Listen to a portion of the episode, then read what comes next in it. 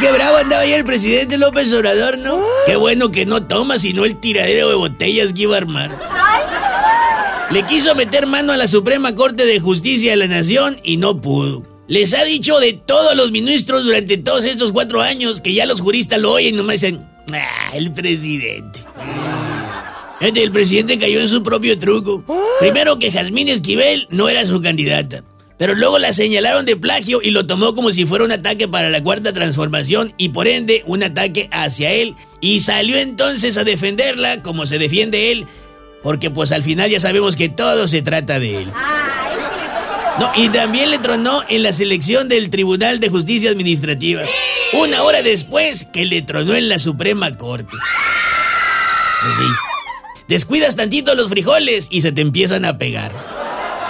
Y mientras el presidente sigue fracasando en lo político, peor le va en el tema de seguridad. Porque pues ellos basan sus resultados y cuentas alegres con respecto al año pasado. Ese es el argumento más ridículo de todos. Porque es como si uno reconociera así, ¿no?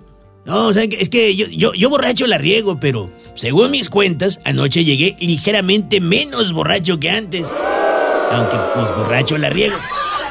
Pero fijémonos en lo ligeramente menos borracho que ando. Ay, no, ¿qué es eso? La 4T.